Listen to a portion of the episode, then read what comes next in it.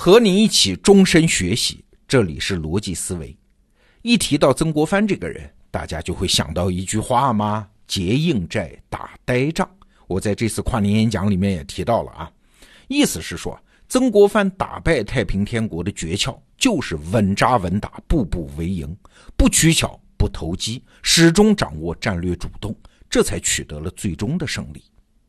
不过仔细想想啊，结硬寨打呆仗这种打仗的方法其实是违背军事常识的。一般来说，在战场上，攻守双方，你说谁最心急呀？当然是攻的一方啊。为啥呢？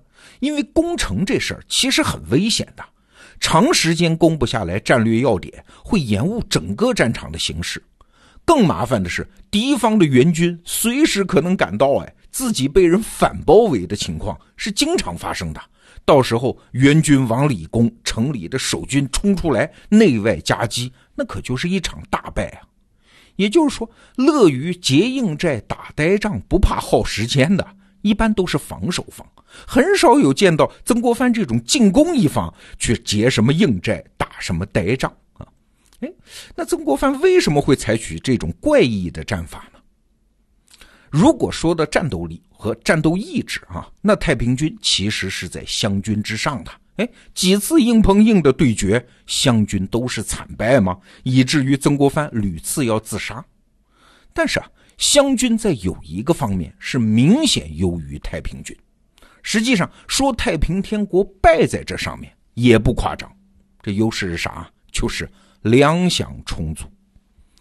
反观太平天国，他们是始终没能建立起统一的粮饷供应系统，各军所需粮饷要分头自筹的，一旦进入战场，就不再有后勤补充啊。这样的结果是啥？是两军一旦开仗，即使初期太平军凭借战斗力取得优势，你很难持久嘛。战事稍一拖延，粮饷就供应不上。不管你刚开始是打赢打输，都要撤离呀。而湘军呢？哎，粮饷源源不断运上来，暂时被打败没关系啊，回去吃饱了，明天接着打啊。所谓屡败屡战的背后，他不仅有主帅的顽强意志，更重要的是大兵们能够按月领银子，天天吃饱饭嘛。实际上。即使在缺粮的情况下，太平军也有不少顽强作战、继续坚守的例子。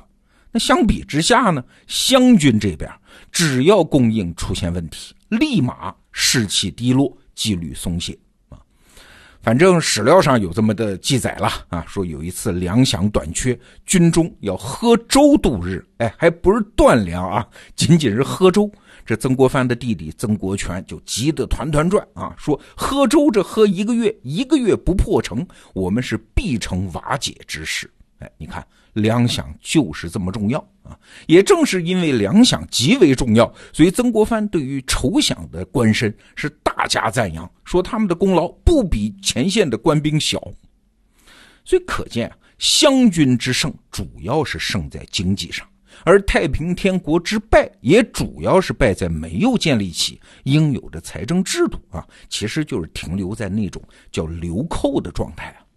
所以啊，过去我们总觉得曾国藩是一个政治和军事上有过人之处的人，但实际上在经济上，他也是个理财高手啊。从湘军的成立、发展、壮大，到最终湘军整体解甲归田，这个过程，曾国藩出色的经济才能。发挥了重要的作用。说起来啊，曾国藩的经济能力那也是被逼出来的。当年太平军是来势凶猛，咸丰皇帝不得不允许曾国藩在老家湖南组织军队。可是钱是没有的。一方面，清朝当时财政很紧张，毕竟长江下游的那个财富之区都已经失陷了吗？另外一方面，鉴于明朝的历史教训。清朝是不敢在国内随便加捐加税的。还有，你这个地方团练啊，到底有没有战斗力？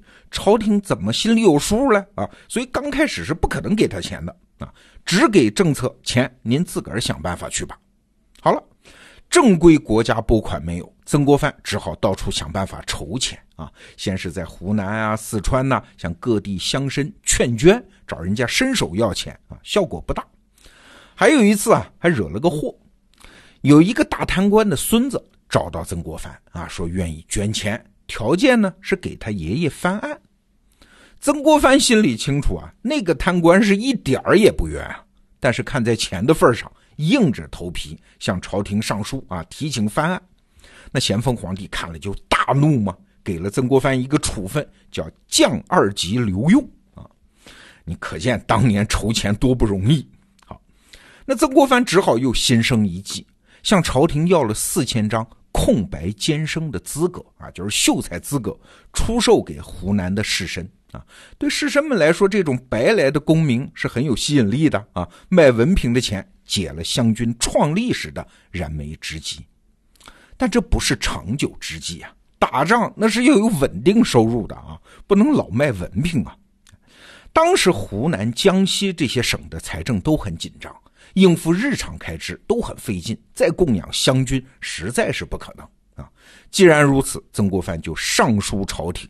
不给钱，那就再给个政策吧，让我开收厘金。哎，朝廷就同意了。请注意啊，厘金是当时非常重要的一个制度创设。说白了吧，就是买路钱，在交通要道上设关卡，商人每过一道关卡，按货值缴纳百分之一，就是一厘的税，所以叫厘金啊。百分之一看上去不多，但问题是每过一道关卡就是百分之一啊，过上一二十道税也就交了百分之十到百分之二十了。一八六一年的时候，湘军攻克安庆，算是控制了长江中游的水道。哎，在水道上收厘金就更方便了，厘金就成了湘军主要的军饷来源。因为打仗急需钱嘛，所以湘军收的厘金也很重啊，五里一卡，十里一局。但有意思的是啊，大多数国内商人还是宁可走湘军控制的地方。为啥？因为你如果走其他地方，遇到了太平军，那就不是交税的问题了，很可能全部货物都会被没收啊。哎，当然了，凡事有一利必有一弊。离金虽然在打败太平天国上作用巨大，但是它也成了国内工商业的沉重负担啊，而且还破坏了中央统一的财政制度啊，为后来各地军阀割据埋下了祸根啊。曾国藩自己也知道这离金的危害其实很大，所以攻下南京之后，他就上书朝廷，要求废除离金，恢复对军队的正规拨款。不过，这玩意儿请神容易送神难。以清代朝廷当年的弱势和财力，要想让各地政府放弃这一大笔收入，太难了啊！所以离金制度此后是长期延续，一直到什么时候啊？一九三一年才由蒋介石宣布废除。曾国藩的算盘能力不仅体现在筹款上，他解散湘军的过程也很经典啊！要知道，军队平定了一场大乱，往往是另外一场大乱的开始啊！像东汉末期黄巾起义被剿灭，结果就是袁绍、曹操这样的军阀做大吗？唐朝末年朱温镇压了黄巢农民军啊，但是随后就顺手把唐朝给灭了，自己当皇帝。所以啊，太平天国被灭之后，这个湘军的裁军问题就成了一个大难题。而军队这个时候胃口已经变得很大了，不让他们捞一大笔，他们回家当老百姓再来捞吗？啊，所以裁撤军队往往需要花一大笔钱。哎，对这个难题，曾国藩也找到了高招。第一招啊，就是让朝廷的户部出面担保，把拖欠湘军的军饷、应发的奖赏等等，现在不是没钱吗？没关系，出一张二十年的期票，将来你们去找当地的官府领。哎，这里面隐含的意思就高了。二十年内，您要是造反闹事儿，这纸可就是废纸了啊。至于二十年后嘛，各位年事已高了，想造反估计也无能为力了。这就是在时间上把这批人给锁死。第二招呢，是在空间上把这批人锁死。怎么回事呢？曾国藩就拿出库存的几百万两银子，买下大量的海盐，分给退伍的湘军，折抵军饷。哎，为啥要这么干呢？直接发钱不行吗？哎，湖南的盐价是沿海地区的十到二十倍。退伍的湘军只要把这些盐带回家一卖，就可以赚一大笔钱啊！这里面的意思就是，你们老老实实的贩盐卖盐回老家，谁也别闹事，闷声发大财。你看，回老家了，队伍就散了，自然也就没有战斗力了，朝廷的危机也就解除了。今天我们说这个话题啊，其实也在侧面印证施展老师在中国史纲五十讲里面提到的那个看问题的思路。表面上是智慧和力量之争，其实啊，背后全是财政制度和资源获取能力之争。哎，看历史的博弈，要看到这一部分。才算是看到了底层啊！好，明天是周末，罗胖精选，再见。